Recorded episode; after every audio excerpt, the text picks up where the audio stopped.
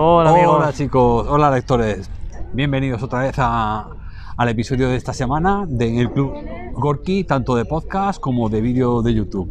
Hoy, como os comentamos la semana pasada, eh, vamos a, eh, o sea, hemos traído la segunda parte de la trilogía Alexandros de, Traemos lo prometido. de Valerio eh, eh, Máximo Manfredi, eh, que es pues bueno la, la biografía de, de- de Alejandro Magno novelizada. Que bueno, igual que ocurría con la primera parte, es una novela que, que estás aprendiendo, la verdad, muy didáctica y, y como es novelizada, pues se lee súper cómodamente Claro. y súper ágil. Y bueno, pues nada, a- aquí tenemos a, a mi compañero Pablo. Muy buenas, ¿cómo estáis? Un día más en un vídeo y un podcast nuevo. Así que nada, vamos a empezar. Pues nada, esta novela, pues como os comentábamos en la segunda parte de la trilogía, no queríamos que se demorase mucho más por, porque, bueno, para que no se nos olvide y Claro, tenemos muy mala memoria. muy mala memoria y bueno, y luego también porque entre uno y otro vamos intercalando otros para que no os aburráis siempre del mismo Claro. género, pero bueno, también hacía falta, pues bueno, ir adelantándola para que dentro de poco ya terminemos la trilogía y hagamos ya un repaso general de cómo ha ido la obra. En, este libro de, de Alexandros, en la segunda parte, eh, la conquista de Asia es la siguiente hazaña que se propone Alejandro. En Anatolia, eh, corta el nudo gordiano, dicen que quien lo deshaga dominará el confín del mundo. Empieza con la batalla con los persas y termina cuando llegan a Egipto donde el oráculo de Amón le revela su origen divino y su destino de gloria inmortal. En este libro hallamos una mezcla de entretenimiento y erudición.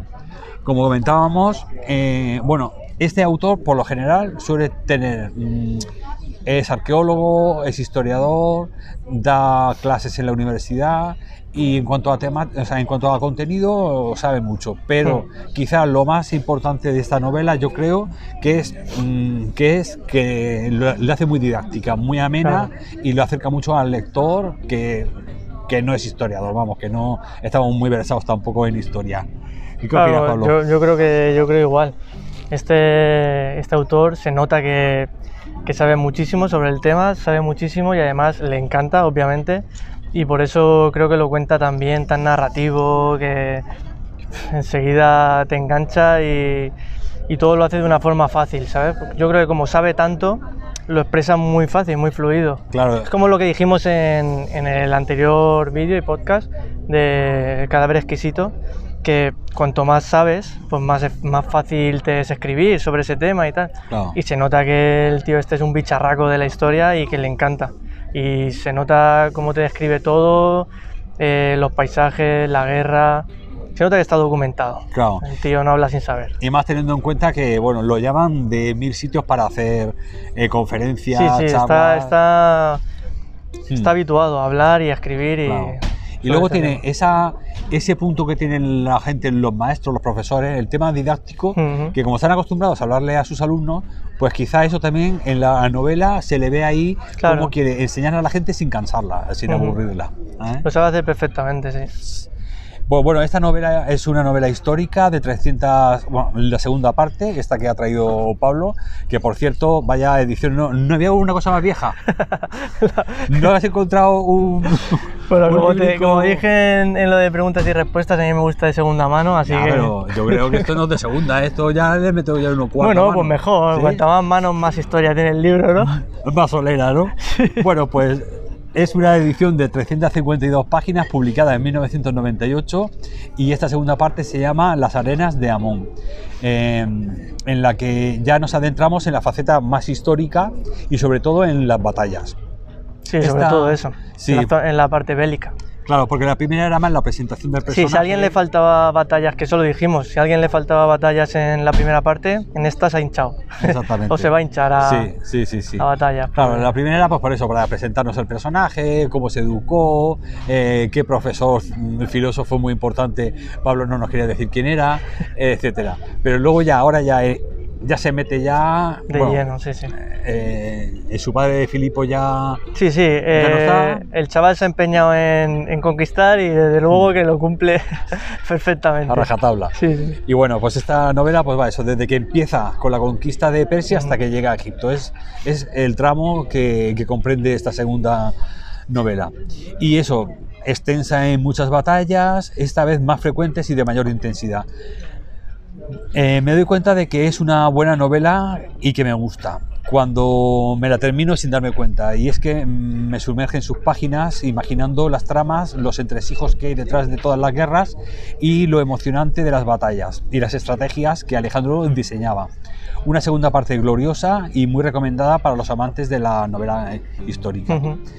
La, la primera batalla, mm, por lo menos la del río Gránico, ¿qué te pareció a ti? La del río, cuando... Porque, claro, ten en cuenta que Alejandro no se ha enfrentado. estaba Todavía bajo- está claro, ahí se un poco eh, en la primera parte que estaba no sabe bajo, cómo, cómo qué va a pasar, claro, claro. estaba bajo las órdenes de su padre, pero ahora ya es independiente, Sí, sí, sí. es el que diseña las estrategias. Hombre, yo creo que se ve todo lo que ha aprendido, ¿no? De su padre y de, y de cómo está organizada su, pues su, su ejército, ¿no? Mm. Y ahí lo, lo- lo demuestra en esa Mm. primera batalla. Y yo creo que sale, bueno, no voy a decir tampoco mucho más porque si no Ya, ya, vamos a... no, vamos- no podemos decir Pero sí, sí, bien. Pero sí Lo que pasa es que- que yo creo que le coge el gustillo, ¿eh? El tío le coge el gustillo y ya Sí. dice, hostia, esto se me da bien, Sí. voy a seguir.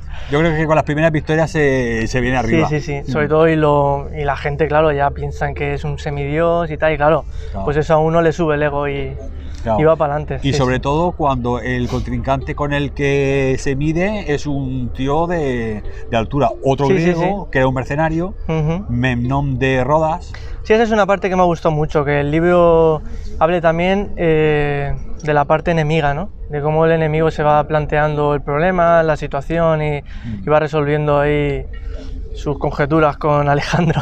Eso está bien porque te cuenta también la historia, no siempre Alejandro Alejandro, sino también la otra cara de, de la batalla. Y está, Mm. está bien. Claro, en, en este caso, el, el Memnón, que es el primer contrincante, eh, es un, como digo, un, un comandante griego muy importante y, y bueno, mm, hasta el punto de que Alejandro llega a, Sí, sí, llega sí, sí. a respetarlo mucho. Respetarlo mucho. De hecho, dice que, bueno, eh, de los más respetados, vamos. Claro. que- que, es de, lo admira porque es un estratega que quizá si le sale mal al principio la primera victoria es porque no dejan a Memnón eh, organizar más de lo que debería Claro. de organizar. sí, ¿eh? sí. Se nota sangre griega, ¿eh? Sí, sí.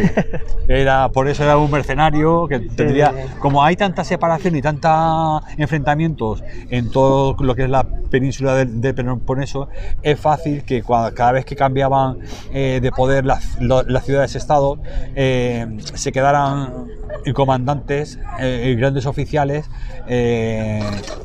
Marginados y por eso se hacían mercenarios y se tenían que ir Claro, hombre, era eso morir, así que yo, yo también elegiría por Ese- ese camino, ¿eh? se iban y Sí, se sí. vendían al mejor postor Claro que sí. Y como los persas sí que es verdad que, que- que reconocían la autoridad, o sea, la, la supremacía militar de, los, de la organización de los griegos, siempre estaban muy dispuestos a, a- a contratar mercenarios o griegos. Bueno, pues eh, este segundo libro es un tanto distinto al anterior. Eh, es en el que comienza la conquista de Asia y, y en la que se describe pues, en numerosas y trepidantes batallas. Eh, este libro, al igual que el primero, es una verdadera joya. Eh, puedes eh, conectar con el escritor fácilmente. Me sorprendió gratamente la manera en cómo el escritor nos coloca a un Alejandro al alcance de la mano. Podemos sentir la manera en que va evolucionando su forma de pensar y cómo va surgiendo la leyenda del hijo predilecto de Ujú. Macedonia. Supera la primera parte en, ese sentido, que es lo que estábamos comentando al principio. Sí, bueno, efectivamente lo de segundas partes nunca fueron buenas. En este caso para mí no se cumple, o sea, sigue estando a la misma altura que el primero Mm, o incluso mejor. mm. Y efectivamente sigue, sigue narrando a Alejandro no solo en la batalla, sino también personalmente cómo va avanzando en, pues personalmente, ¿no? conforme va combatiendo. Mm. Y, y me gusta porque es un tío eso muy humilde, ah, que lee mucho y que aprende mucho de la lectura y a, a partir de ahí va a las batallas en muchas ocasiones. Pero ahora, como diga arrancarte la cabeza, ya se le, se le cruza Se le un cruza. cable ahí que no veas. Sí, sí. Tiene Claro, por ahí- eso, porque tiene- por un lado tiene eh, la cosa mm, Sí, de respeto a su griega, adversario, claro, tal, de su padre, pero luego tiene el, la cosa salvaje y animal de su madre, De Olimpia, que es muy ella muy visceral. Y en eso cuando se le cruza la pinza, nada, no. Pero bueno, lo que tú has comentado es importante, o sea, incluso antes de la batalla, el día antes de una batalla, se le ve por ahí leyendo un Sí, libro estudiando. que tiene Sí, sí, relación con con alguna eh, con algún Y de pasaje hecho, de la gracias a eso elige, elige mu- muchas cómo comenzar una batalla, cómo- Estrategias, estrategias, claro. sí, efectivamente. Sí, sí, sí. A base de leer, o sea que Claro. De hecho, yo creo que le gustaría nuestro canal a Alejandro. yo creo que sí. Yo creo que aquí falta una sillica, esta sillica que hay aquí vacía, Nos vería, ¿eh? Para ahí. seguramente. Bueno, hay un detalle cuando acaba la primera batalla del río Gránico, lo de las armaduras. Sí, Lo de las 300 armaduras cuando las mandan a Grecia Sí, sí. y dice, "Eh, todas para vosotros menos para los espartanos. O sea, ahí les deja ahí la, la, pullita. la ¿eh? pullita que les Sí, dejan los sí. espartanos, porque los espartanos, no sé si sabréis, que tradicionalmente iban a la suya. Eran, igual que pasaba con los macedonios, era una monarquía, pero era una monarquía muy militarizada. Y entonces eh, estaban en el sur, al sur del todo de la península del Peloponeso, y unas veces, o sea, cuando eh, estaba el enemigo eterno de, Pe- de Persia, y intentaban eh, invadir Jerjes, Artajerjes, etcétera, pues o Darío, cada una de las incursiones, eh, los, los espartanos unas veces iban, otras veces no iban, otras veces mandaban a, a los 300, Sí, pero vamos, que Depende de cómo hubiesen dormido esa noche, pues decían. "Ah, Exactamente, vamos". porque ellos eran muy suyos y luego eran también muy, muy ceporros en el sentido de que tenían, hacían sus sacrificios y sus historias y como Hmm. saliera el intestino ese para allá en vez de para acá, ya no se metían en la guerra. Decían, o sea, uy, no, no nos viene bien. ¿eh?". Exacto, eran muy, ellos muy creyentes sí, en, en sus pitonisos de esto y Mm. en fin. Por eso lo del tema de lo de los acepción de los espartanos, porque vamos, ahí les pego una puyadica que seguro que le hizo daño a- Sí, sí. al rey espartano de la época. Bueno, eh, como, como novela, eh, eh, y se nota la evolución de Alejandro, sus conquistas y, y problemas en esta novela. No tienes que ser un experto en historia para comprenderlo, ya que te explica todo a la perfección. Eh, muy bien documentada. eh, gracias a estos libros estamos aprendiendo más de la historia de Alejandro de manera más amena y seguro que, que nos enganchará pues, al género histórico. Porque bueno, yo creo que aparte de este hombre ha- habrá muchos historiadores que, haya- se hayan, que se hayan tirado por la novela, a escribir novela y yo creo que si, si bien estudiar historia así en plan libro de, de texto es, es más pesado, pues aprovechando el, el enganche de este hombre con la novela histórica, pues eh, más adelante podemos eh, Claro. plantearnos. Yo creo que este es un buen libro para gente que está pensando en leer historia y yo creo que es un buen libro para engancharte a ella, ¿sabes? Claro, y sobre Pues todo... no te va a pesar ni... Te, Claro. te lo vas a leer bien y vas a tener ganas de seguir Claro. eh, leyendo de este tipo, lecturas de este tipo. Sí, porque A mí me ha pasado. Además, con el tema de las batallas, Cuando hay acción en una novela parece Claro. como que aún te engancha más. Y, y como la- lo, lo que, lo, lo que son las localizaciones, las ciudades por donde pasaba, etcétera. Claro, lo que dijimos en el primero, el mapa que sale en, en la primera parte, o sea, las primeras páginas, eh, Claro. a mí me sirve muchísimo para ir sabiendo por dónde va. Y, Claro. sí, sí. Incluso te interesa porque como sabes que es muy importante a la hora de elegir dónde se ponen los ejércitos para tener mejor, para que Claro. no le dé el sol y tal, pues entonces estás aprendiendo ciudades, geografía sin darte cuenta. Es decir, que es todo Sí, aprender. es muy completo, muy completo. Bueno, ahora ya pasamos a la batalla de Alicarnaso, que, que esa también eh, fue una, una batalla que sale en el libro bestial. Que ya sí, ahí ya el gran rey, que es el rey de Persia, ya le ha dicho a Memnón que se encargue de llevar el meollo contra este hombre, porque le ha pegado un repaso en Gránico y, y ahí sí que la tiene crudo el, Sí, el sí. Alejandro. La verdad es que eh, leyendo las batallas no me puedo imaginar la, l- l- lo inmensas que son, ¿no? Y la que, las que liaban para, para una batalla, macho. O sea, era increíble. Todo lo que todo el- lo que desplegaban, Sí, sí, sí. sí. increíble. A veces me costaba poder imaginarme. Hombre, también es porque no he vivido ninguna batalla, Ya. pero es increíble la que lía eh, eh, Alejandro. Claro, sobre todo tú imagínate la flota persa que estaba en, la, en el puerto de Alicarnaso para que no pudieran entrar los, los griegos por arriba. eh, fíjate, o sea, eran cientos y cientos de buques los que había ahí. O sea, ver eso en Sí, la sí, vida era un real esfuerzo increíble. tendría y- que ser flipante. Y lo que mandaba a construir Alejandro y todo eso, pff, es que me entraba pereza nada más que de. Sí, sí. nada más que de. A construir otra torre, Sí, sí, ahora sí. a desmontarla porque la traía con los barcos, luego las montaba, Sí, sí, sí, las llevaba y eran las torres de asedio esas enormes para poder. Desde luego que si se arriba. hubiesen dedicado a otra cosica, a la ciencia o algo así, estarían en la luna ya. Habrían Claro. llegado. Habríamos Claro. ido a la luna siete veces. De todo, formas- todo ese esfuerzo. Claro, Joder. por desgracia, eh, siempre se ha dicho bueno, y, y está eh, demostrado que los grandes avances de la ciencia normalmente han sido Militares, a causa ¿no? de las guerras. Ujú, han sí. empezado para intentar siempre superar. Sí, por eh, ejemplo, ahí hacen un- unas arquitecturas. O sea, los arquitectos desarrollan nuevos sistemas y, y nuevas torres que hasta ante- antiguamente no se sabía que se podía llegar tan alto, ¿no? Con las Claro. torres, por ejemplo. Y de hecho, y yo- gracias a la guerra y, y a Alejandro, de darles por saco, construyen Claro. torres cada vez más altas y más. No, hombre, yo supongo que ya, ya habrían torres de asedio antes, antes que Alejandro, supongo yo. No sé sí, si- pero por ejemplo no tan altas, ¿sabes? Porque, Claro. no sé, no. que se avanza así. Pero sí que es verdad que eh, así pensando en, en el futuro, los romanos seguro que sí que se.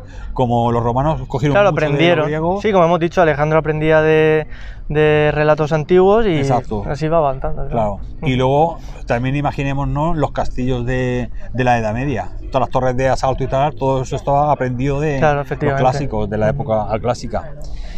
Y bueno, y luego ya la tercera batalla tan chula, la de Isos, que también Ujú. que creo que habían ahí, ahí se hacen fuertes también. Y ahí también les costó bastante llegar a. Sí, sí, no, fácil no se lo pone, desde luego. Mm, Estuvo súper interesante. Eh, bueno, no, eso fue el asedio de tiro. Siempre, tiene, siempre existe la duda de, hostia, ¿lo va a conseguir? ¿No lo va a conseguir? ¿Sabes? Ya. Se le pone cruda la cosa. Sí, sí. No, nos lo imaginamos como Así que, que- llega, es muy listo y gana. No, no. Tenía mil complicaciones. No. Intentaba una vez, no podía. Y seguro que si el libro tuviese más páginas, lo desarrollaría más y la cosa empeoraría. empeoraría. Exactamente. Sí, sí. No, la verdad es que no. que- No, y las pasa, las pasa putas eh, Sí. eh, Alejandro, ¿eh? Y de hecho, cada Bueno. vez que iban avanzando y tenía que ir, que ir eh, cambiando de est- estrategias, se le veía el día anterior leyendo una. Sí, eso mola del libro. A mí me gusta eso nueva. mucho del libro, que no siempre es llego allí, eh, batallita y a capo abierto y ya está. No, no. Claro. Las batallas se desarrollan bastante bien y cada vez con un con un tinglado de- distinto, ¿eh? Exactamente. Mm. Pues nada, Muy bien. Mm, Yo creo que ya este libro ya no podemos decir nada sin no, sin, eh, sin no meternos en el terreno del spoiler. Sí, Por ya hemos dicho bastante. Vamos a, a ir ya directamente a la puntuación porque eso. Además, es yo me he dado cuenta, bueno, y, y creo que es así, que es más, es más eh, peligroso hacer spoiler en segundas y terceras partes que del primer libro. Porque hay veces que puedes soltar algo que en el primero no se presupone tanto, por lo tanto es mejor hablar cada vez menos a medida que se van avanzando los libros. Así que yo creo que ya ha llegado el momento de, de- de dar nuestra opinión general de lo que nos ha parecido y luego de, de puntuar. Así que Pablo. Pues yo le voy a dar un 4 en este. un 4 un 4 igual que el anterior. Sí, para no. Yo me quedo en el 4. En el 4. Pues yo creo que me voy a quedar contigo en un 4 sobre 5. Mm. Porque sí que es verdad que el primero lo puntué con un 5 y este incluso me ha gustado más. Lo que pasa es que eh, la presentación que hacen en el primer en el libro y, y luego cómo te sorprende su, su lectura, en líneas generales me gustó. Sí. Me gustó Sí. más que este. Puede ser, sí.